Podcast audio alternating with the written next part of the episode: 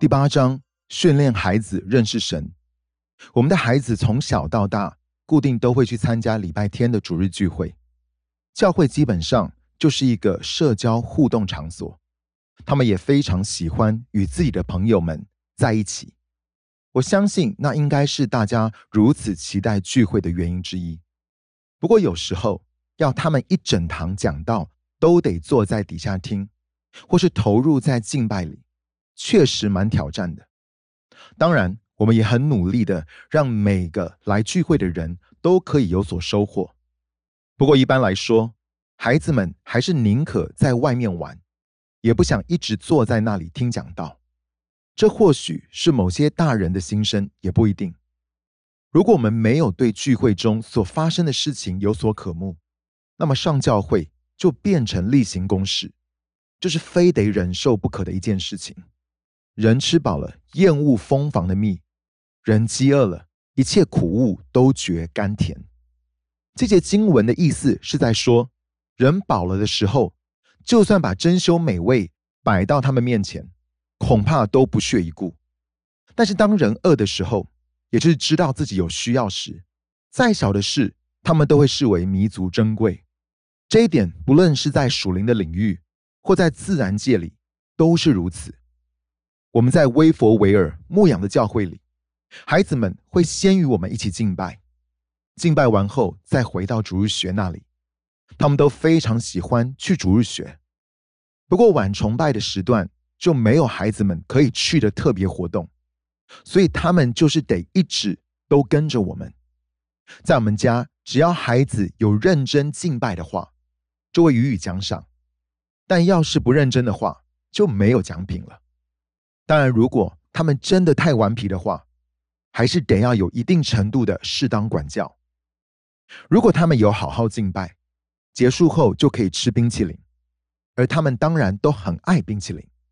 我想有些人大概会对我这样的教养方式颇有微词，认为我是在贿赂。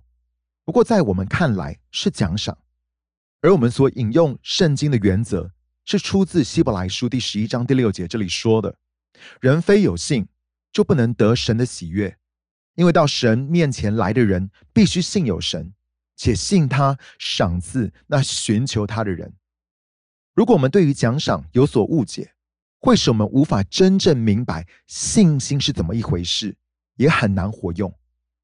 有些的人愚蠢的说自己对于奖赏不感兴趣，但是奖赏其实是出自于圣经的概念，也能够让我们从中看出天赋的属性，是我们必须要按照他的标准来调整自己，而不是要他降低他的标准来配合我们。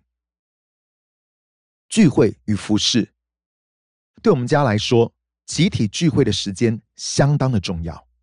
我们的孩子在成长的过程中，慢慢会知道有些东西是没得谈的。比方说，与教会的家人一起集体敬拜，就是其中一项。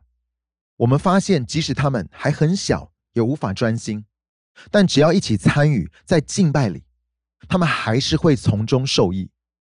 孩子对于属灵的事物其实相当敏锐。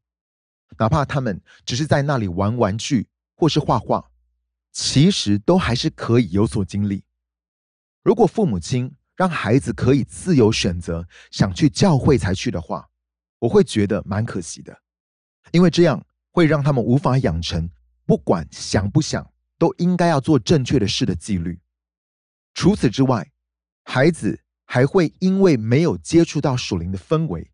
无法有效建造起内在价值观系统，而连带无法训练到他们的内在生命，又要彼此相顾，激发爱心，勉励行善。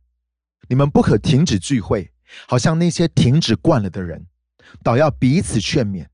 既知道那日子临近，就更当如此。针对某些事情，我们确实是该仔细斟酌。并且有意识的思考该怎么样做才好。如果能够激励彼此好好的在聚会中服侍神，那就是心意更新而变化的表现。对于有些人来说，他们已经对于不聚会习以为常。可是神的心意是要我们不可停止聚会。